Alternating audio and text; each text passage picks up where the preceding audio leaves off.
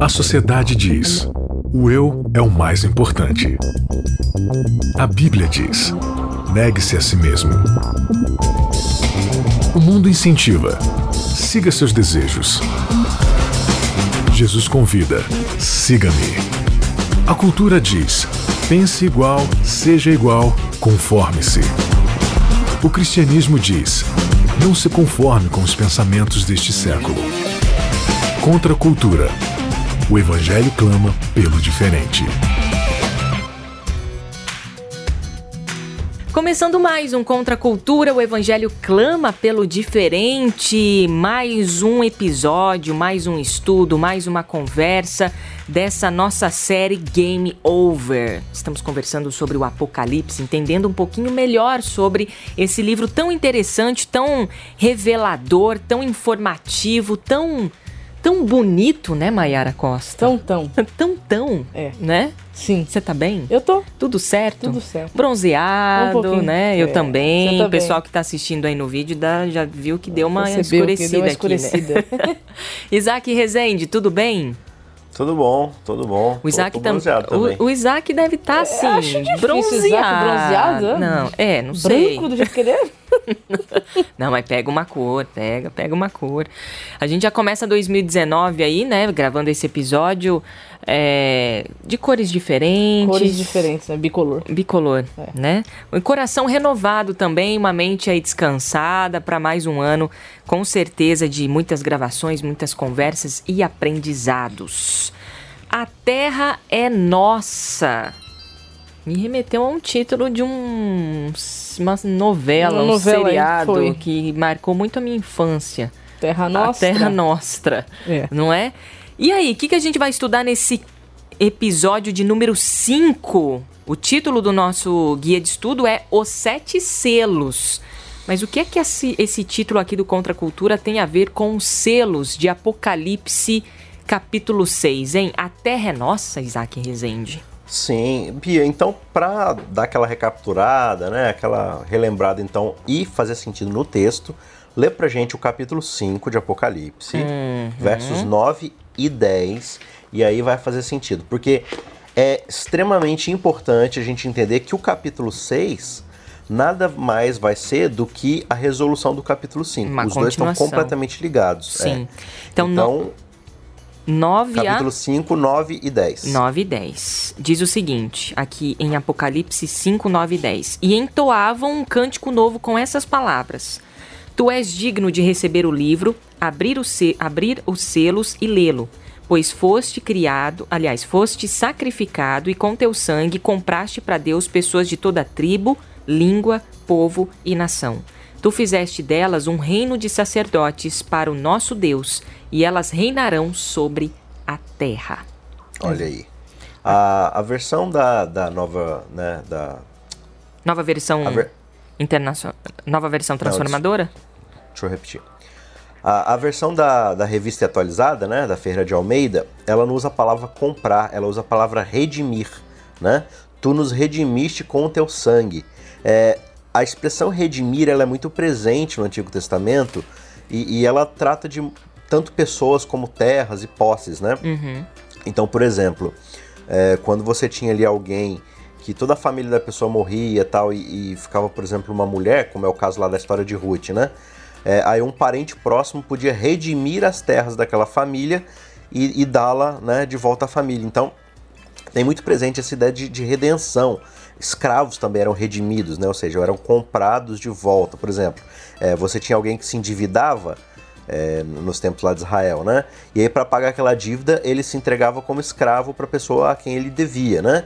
Aí, algum parente, alguma pessoa podia ir lá e pagar o preço da dívida que aquela pessoa tinha e ela era liberada da escravidão, ou seja, ela era redimida, né? Então, é, aqui no contexto de Apocalipse, qual que é a ideia? A ideia visual aqui, a- a- essa linguagem visual, é de que o planeta Terra ele tem uma escritura, digamos assim. né? Sim. E, e essa escritura dá direito a quem a possui de, de dominar a Terra. É, e quando a gente estuda lá Gênesis, a gente vai perceber que Adão e Eva receberam de Deus essa escritura.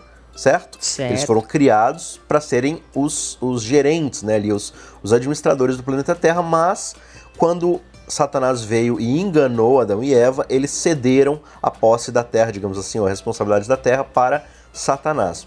Então a ideia aqui que João está colocando no capítulo 5, na sua visão, é de que a única pessoa que poderia de fato recomprar ou retomar a posse, redimir a posse do planeta Terra era o Cordeiro. Né? E comprou com seu próprio sangue. Essa é a ideia aqui, ele nos redimiu com seu próprio sangue.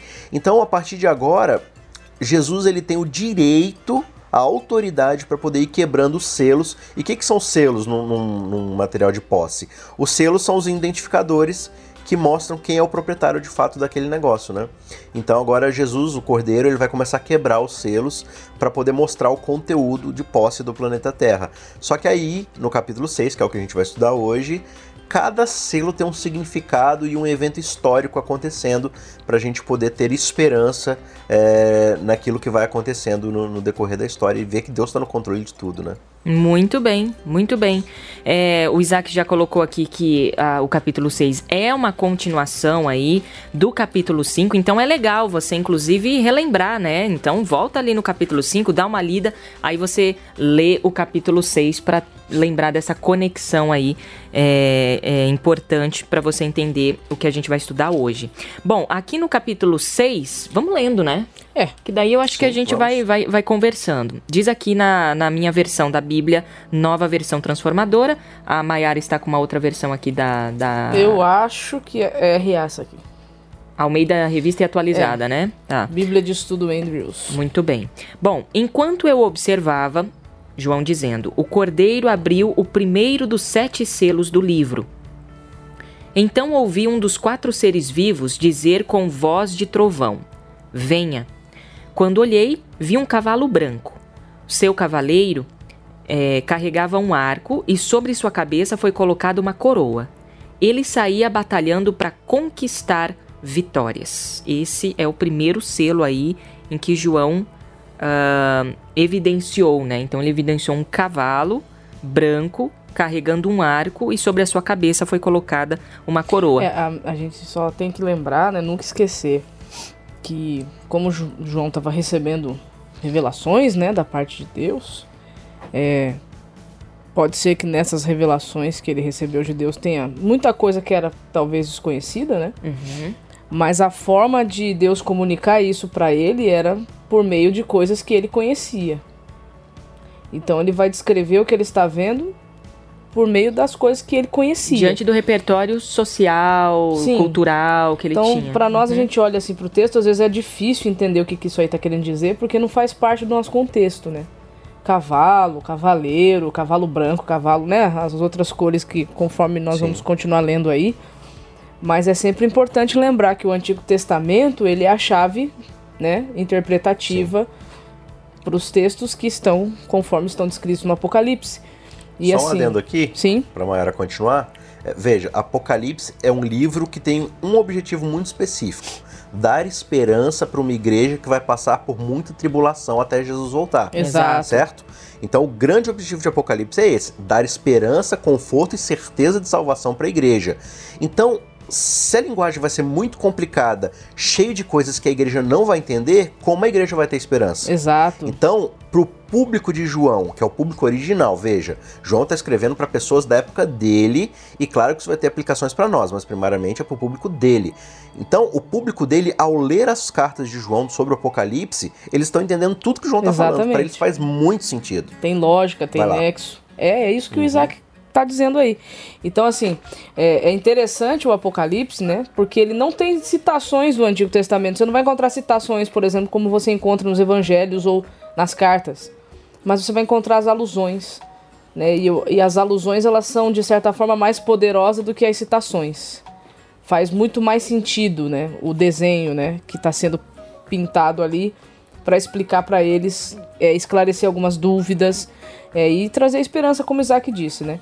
Então a gente precisa entender o, o, que, que, o que, que o representa o cavalo, né, os cavaleiros dentro do contexto do Antigo Testamento, porque isso fica claro para é, eles é, e fica claro para nós também. Inclusive o, Apocalipse é um, um livro que fala muito sobre é, faz, faz alusão à guerra, militarismo, né? Um lance meio de de combate, de conflito e tal, que é, uma, é, um, é um cenário Sim. criado, inclusive didaticamente para a gente entender, ou o povo da época, que fazia muito mais sentido para eles, né? Sim. Que era essa, essa questão de guerra, de, de armas, de fogo, de, de, enfim, fogo não, porque não existia fogo ainda, assim, armas de fogo na época. Mas, é, enfim, é, é, bacana vocês é, falarem isso, porque isso abre a nossa cabeça para outras interpretações. Por exemplo, a, a Apocalipse fala também de ou a Bíblia em geral, de cereais, por exemplo, festa das primícias e tudo que acontecia, mas isso volta volta também no Apocalipse, volta entendeu? Como figuras de linguagem. Para né? poder explicar,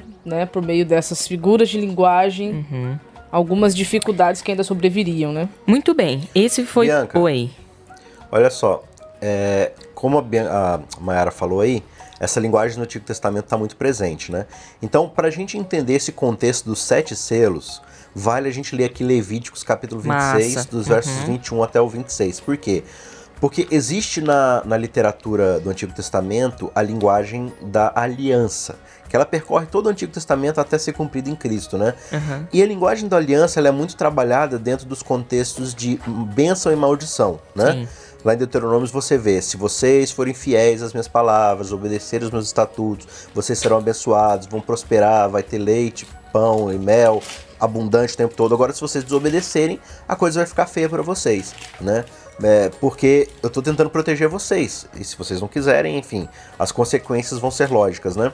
E aqui em Levíticos 21, é, Levíticos 26, verso 21, tá muito associado a essa linguagem que a gente vai ver agora nos sete selos. Diz assim: eu vou ler aqui a nova a nova versão revista atualizada da João Ferreira de Almeida. Uhum. E se andardes contrariamente para comigo e não me quiserdes ouvir, uhum. trarei sobre vocês pragas sete vezes mais. Olha que interessante aqui, né? O contexto de pragas é no número 7, uhum. né? segundo os vossos pecados. Porque enviarei para o meio de vós as feras do campo, os quais hum. vos desfilharão. Parece seja, bestas aqui, né? Hum. É, olha, feras do campo, bestas, animais selvagens, hum, bem similar aí com o que a gente vê em Apocalipse, né? E acabarão com o vosso gado e vos reduzirão aos poucos, e os vossos caminhos se tornarão desertos. Verso 23: Se ainda com isso vocês não corrigirem e não se voltarem para mim, e andarem contrariamente aos meus caminhos, eu também serei contrário a vós, outros, e eu mesmo os ferirei sete vezes mais por causa dos vossos pecados trarei sobre vós a espada vingadora da minha aliança, e então, quando vos ajuntardes nas vossas cidades, enviarei a peste para o meio de vós, e serei entregues nas mãos dos inimigos. Quando eu vos tirar o sustento do pão, dez mulheres vão cozinhar o pão num só forno e vão entregar por peso. Comereis, porém não vos fartareis. Ou seja, né, tá falando aqui que é, a fome vai ser tão grande que dez mulheres juntando tudo de trigo que elas têm vão conseguir cozinhar um pão no forno, né? Então veja, o que ele está falando aqui é uma sequência lógica que acontece dentro do lance da maldição. As bestas, a guerra, a fome e, consequentemente, a morte, né, a pestilência. Sim. Então, é, é, essa linguagem vai ser muito usada agora no abrir desses sete selos por causa dessa grande linguagem que ele está falando, desse castigo de sete vezes, né? Só um. Então que a gente. Oi. Um adendo também. É que nós encontramos aqui nesse texto de Levítico uma, é, um idiomatismo, né? Uma expressão idiomática, né? Uhum. É, não é que Deus estaria fazendo aquilo porque estava se sentindo contrariado, né? Quando a gente encontra na Bíblia assim uma linguagem tão direta como se fosse Deus que estivesse infligindo mal a outro alguém, na verdade ele está só permitindo, né, o, que as pessoas colham o, os resultados das suas escolhas, né? É, é uma permissão divina. Deus permitiria que as coisas acontecessem, né? Porque essa era a aliança que ele tinha, né? Se eles permanecessem debaixo da fidelidade de Deus, eles estariam seguros. Mas quando a gente sai debaixo dessa fidelidade e tenta viver por nós mesmos, aí vem as consequências, né? uhum. né? E aí Deus permite que essas consequências venham, né? É, então, o que a gente vai perceber agora no, no abertura dos sete selos é o contexto seguinte o evangelho vai começar a ser pregado, e a gente já observa isso no primeiro selo. A ideia aqui de um cavalo branco, e, e o texto diz, né, é, de um cavaleiro que sai com, com um arco e, e com uma espada e a, e a, coroa ali, né? Ele não tem espada, né? Só o arco. Uhum. O cavaleiro sai com um arco e uma coroa e diz aqui no meu texto, vencendo e para vencer.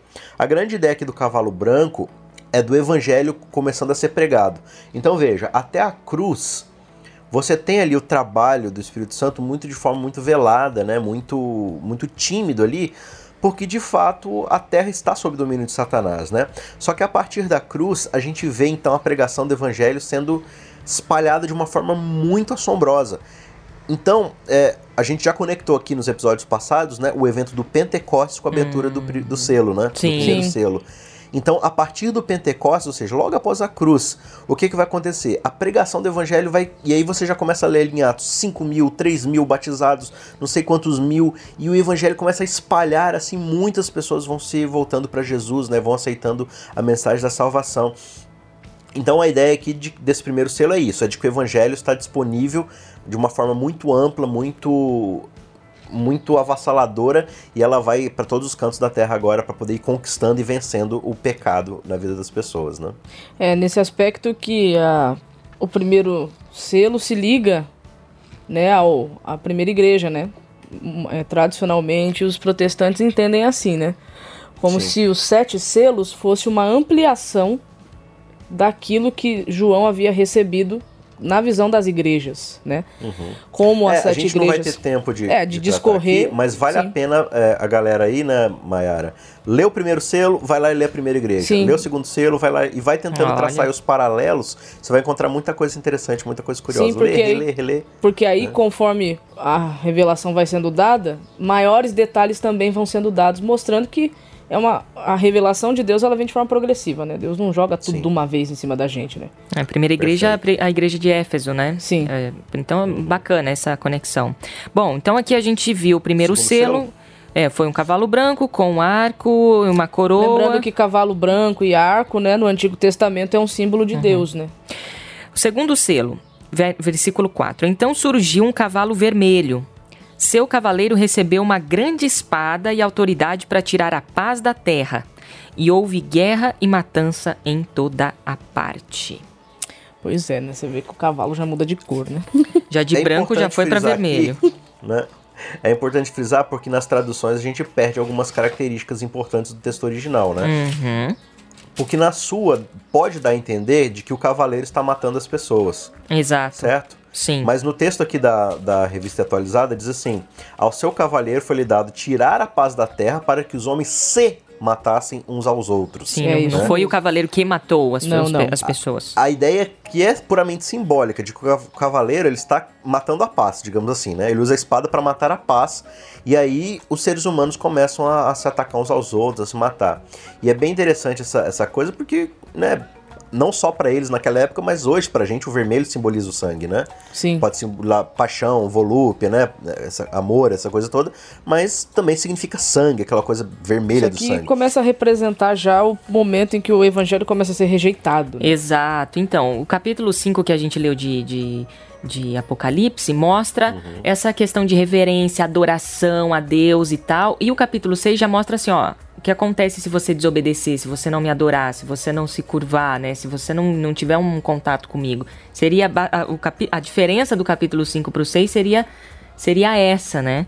De que aqui, por exemplo, a gente já vê o que está acontecendo com a rejeição desse evangelho do, é, do, do você vê que o, que o, evangelho, primeiramente, é, é recebido de, de coração, de braços abertos, pessoas se convertem, né? Mas você percebe que conforme o tempo vai passando, uhum. é, o evangelho vai perdendo a expressividade. Exatamente. né, começa a ser rejeitado. Né? Bom, já mudou de cor, já, já aconteceu aqui a matança em toda parte, né? Por conta, não que o cavaleiro matou, mas que as pessoas, como Sim. a paz foi retirada, eles é, se mataram. E que são duas coisas, né? Quando você não tem o evangelho, você se torna alguém violento, você se torna alguém oposto a Deus, né? E ao seu semelhante. Uhum. Mas também a ideia de que o evangelho causa em muitas pessoas essa oposição, né? Sim. De que as pessoas querem atacar, querem matar aqueles que estão pregando. O evangelho causa essa. Então, essa e, e como o evangelho, o evangelho é o único que pode trazer a verdadeira paz? Se uhum. esse evangelho é rejeitado, Já não era. existe paz, só existe uhum. conflito, confusão, guerra. E aí na sequência vem o terceiro selo. É, que diz o seguinte aqui, no versículo 5: Quando o cordeiro abriu o terceiro selo, ouviu o terceiro ser vivo dizer: Venha. Quando olhei, vi um cavalo preto. Aí já mudou de cor. Seu cavaleiro tinha na mão uma balança, e ouvi uma voz dentre os quatro, quatro seres vivos dizer: Uma medida de trigo ou três medidas de cevada, olha a figura de linguagem, né?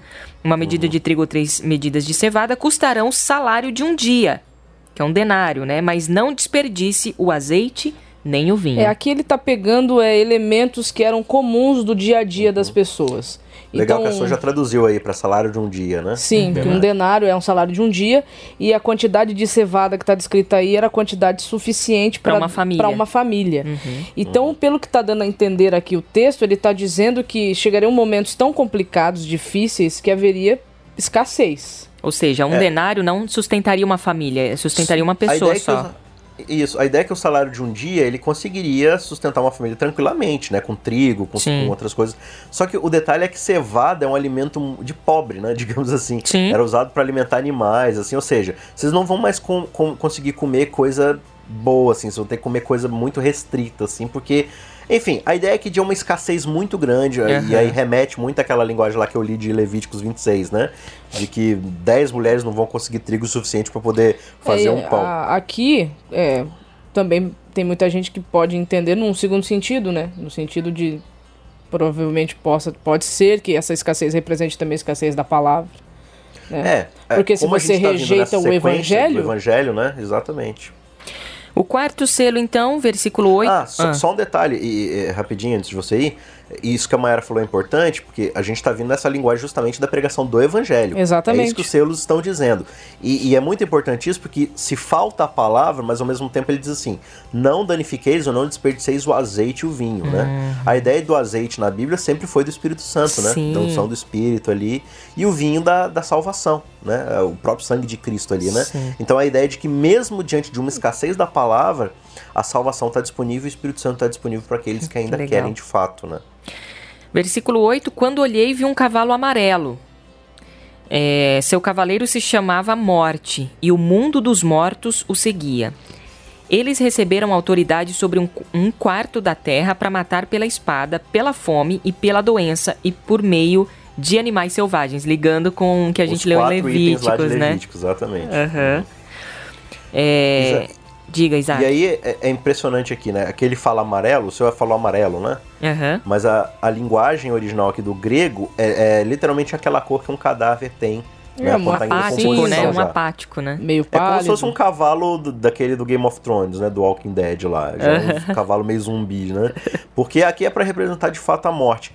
Então, é, rejeição do evangelho, no fim das contas, leva à morte seja de que forma for, né?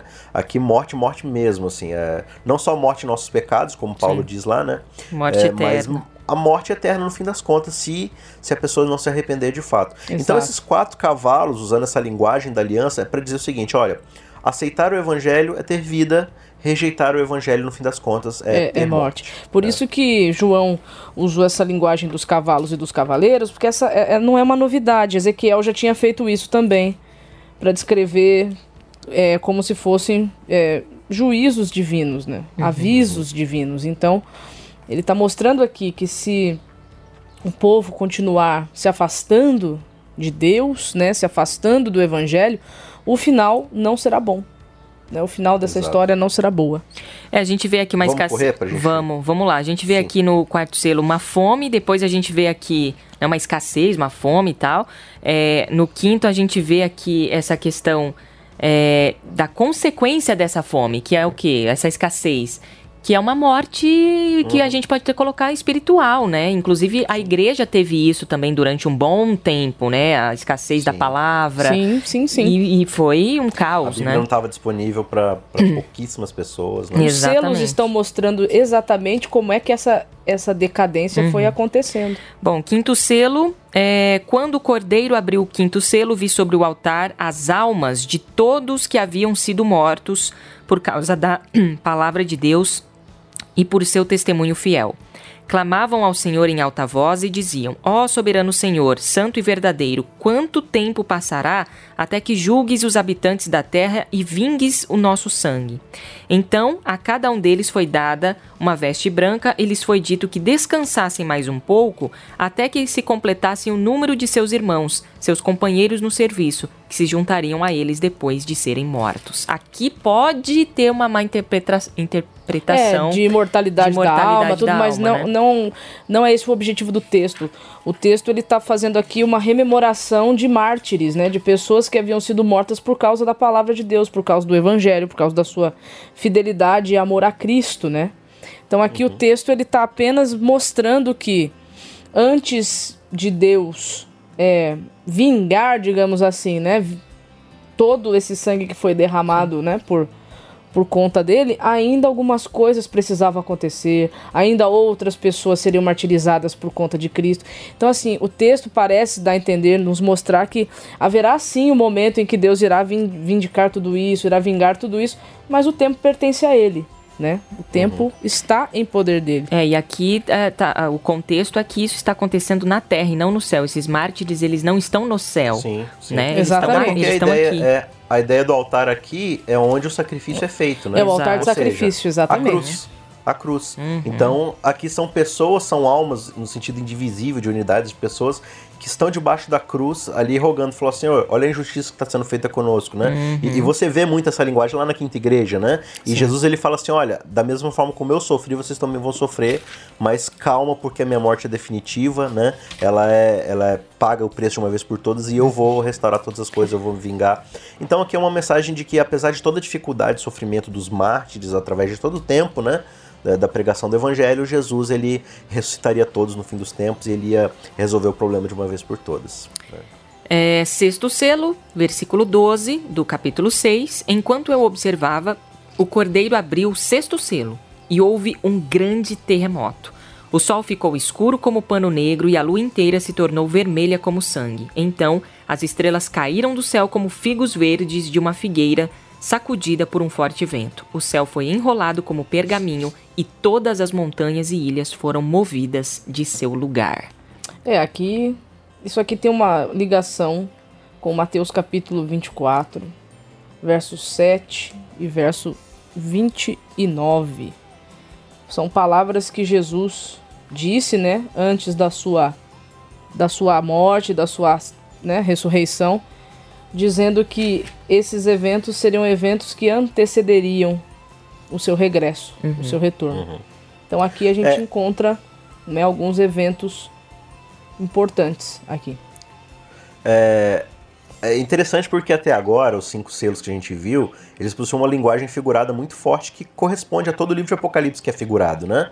Mas aqui, é, principalmente a teologia adventista tende a interpretar de forma literal e histórica esses eventos, saindo um pouco né, da, do padrão aqui, porque parece que a linguagem grega ela dá a entender bastante que é uma coisa meio literal. Sim. Embora ela use essa linguagem figurada, né, de ah, como saco, ou como sangue, ou como não sei o que lá, mas quando ela se refere aos eventos, aos, aos astros, aos itens específicos, a, a, as palavras gregas dão a ideia de literalidade. Sim. Né? Sim. E aí, comparando ao que Jesus falou lá atrás, essa ideia do, da, da, dos eventos que iriam acontecer, a gente tem essa suposição de que são eventos literais. E você tem ao longo da história aí vários desses eventos que vão sendo colecionados, né? Para dar certeza de que Deus ele está se movendo ali na história, ele está no controle de tudo.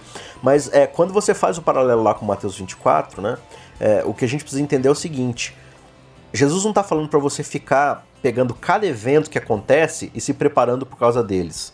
Né? No sentido, tipo assim, Isso. não, aconteceu um terremoto, então agora vamos preparar. Aí é passou, aí você se acostuma. É só para lembrar. Assim, olha, daqui até minha volta, vai a, acontecer. A terra vai se sacudir, vai acontecer muita coisa. Só que Jesus ele diz lá assim, ó, vede que ainda não é o fim.